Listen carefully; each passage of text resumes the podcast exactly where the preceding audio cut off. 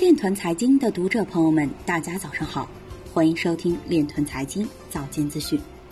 今天是二零二零年四月三十日，星期四，农历庚子年四月初八。首先，让我们聚焦今日财经。利用加密货币交易所系统错误赚取三亿韩元的韩国军官被判刑。美国 SEC 反对区块链协会在 Kicker 一案中提交法庭咨询文件。昆山市启动区块链网络富强公证系统项目。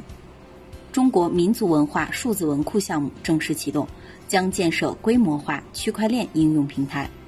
数字货币将给货币管理带来新的机遇和挑战，尊重其技术局限。大型机构投资者对比特币持乐观态度。微软新专利申请介绍一种使用身体功能挖掘加密货币的方法。三星支持的两家公司成立地区性区块链智库。Libra 协会副主席表示，Libra 仍致力于区块链架构。民生银行研究院郭小贝表示，数字人民币如果得到推广，对外贸行业将是利好。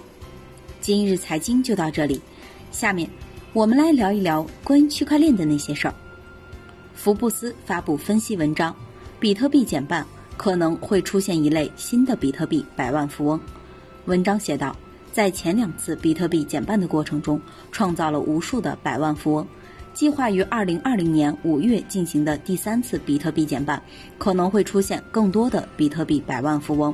以上就是今天链团财经早间资讯的全部内容，感谢您的关注与支持，祝您生活愉快，我们明天再见。